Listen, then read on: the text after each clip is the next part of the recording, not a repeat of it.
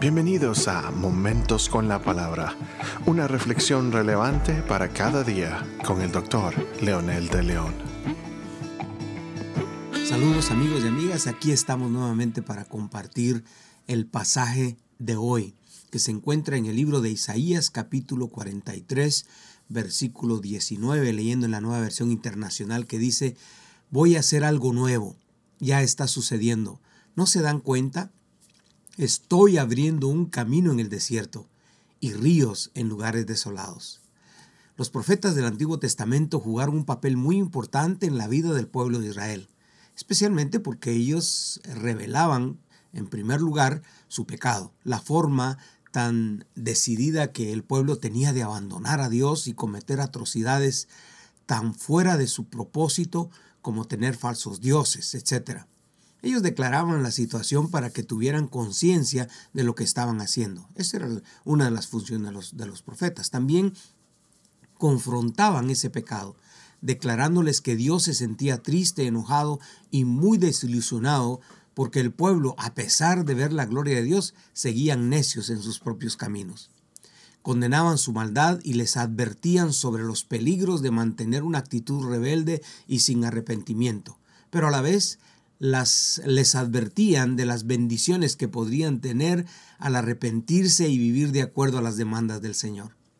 Así que el papel de los profetas era muy protagónico en la vida del pueblo, como lo es hoy la palabra de Dios para nosotros y, y, la palabra de los siervos de Dios que hablan en nombre del Señor. En otras palabras, no solamente ellos declaraban y decían, pero también sus vidas corrían peligro porque la gente los perseguía y los apedreaba. El pasaje de hoy eh, promete que el Señor hará algo nuevo en relación a lo que comparte el resto del pasaje, que les invito a que lean todo el capítulo, que hace referencia a Egipto, lo viejo que eh, pasó ya para el pueblo cuando abrió el Mar Rojo, esto para que pasaran a la tierra prometida, significaba vida, identidad, propiedad, etcétera, que muchos quizás conocen y si no, pues les invito a que lean el libro de Éxodo. Hoy abrirá el desierto porque la liberación de Babilonia recorrerá en el desierto, un lugar árido, sin posibilidades de vida para los humanos, pero lo hará eh, de una manera tan interesante porque él, él, lo advierte ya, ya está sucediendo, hará camino y habrá provisión, eso significa el agua. El agua no solamente significa el líquido que nos quita la sed, pero agua representa vida porque da lugar para que crezcan plantas, etcétera. Y él dice esto ya está sucediendo. O sea, en otras palabras, él ya está planeando la liberación, está haciendo la liberación. Pero recuerden que Isaías también es un profeta mesiánico. Y él no solamente está haciendo mención a la liberación de Babilonia ahora, pero está haciendo mención a la liberación del mundo por medio de Jesucristo. El profeta declara, ya esto está sucediendo. ¿No se dan cuenta? Es una pregunta. ¿No perciben ustedes el llamado de Dios? El desierto ya tiene camino, está brotando agua en los lugares desolados. O sea, la liberación está cerca, ya el Señor está haciendo la provisión. Tenemos que darnos cuenta de eso. Esto significa, en primer lugar, que Dios siempre ha provisto. Pero tristemente el pueblo en vez de adorarlo le exige y lo cambia por dioses ajenos. Más bien dice que los animales salvajes y los chacales le honran, pero el pueblo escogido no. La enseñanza explícita de este pasaje es que Dios siempre tiene provisión para los que le aman, para los que están dispuestos a seguirle y servirle. Él quiere liberar al cautivo, al esclavo, al que no tiene esperanza. Ya lo hizo, lo hizo una vez. Él abrió el mar rojo para que pasaran en seco. Lo hizo muchas otras tantas veces para que el pueblo saliera de, los, de, los, eh, de la esclavitud y de otros países que los apresaban.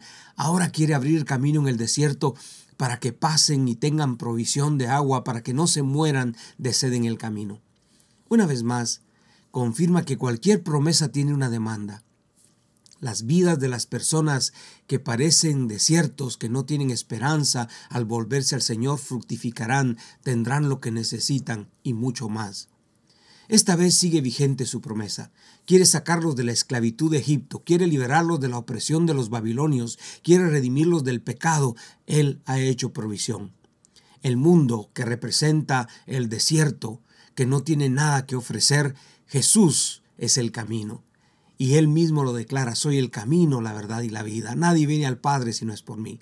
Jesús tiene el agua de vida y él mismo lo declara cuando dice, el que bebe de mí no tendrá sed jamás.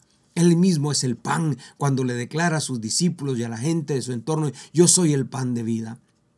Y que no muera de necesidad. Dios quiere darle al hambriento, al esclavo, al perdido. ¿No lo pueden ver? Ya está sucediendo dice el profeta, pero hoy dice el Señor lo mismo. ¿No pueden darse cuenta que ya está sucediendo, que Jesús ya vino y proveyó, pero que muy pronto volverá a venir? Él ya está preparando nuevamente el desierto, haciendo caminos, está preparando el mar para que se abra, para que nosotros pasemos, está preparando el ambiente para que cuando Él venga, sus redimidos, vayamos con Él. Ore conmigo. Padre, gracias por esa oportunidad tan linda que nos das de ser parte de ese glorioso plan tuyo de redención. Ayúdanos a ser sensibles para conocer los tiempos y las sazones. Estamos viviendo un tiempo tan especial y tan difícil en el que podemos decir con toda seguridad, Maranata, Cristo viene. Te bendecimos en ese poderoso nombre. Amén.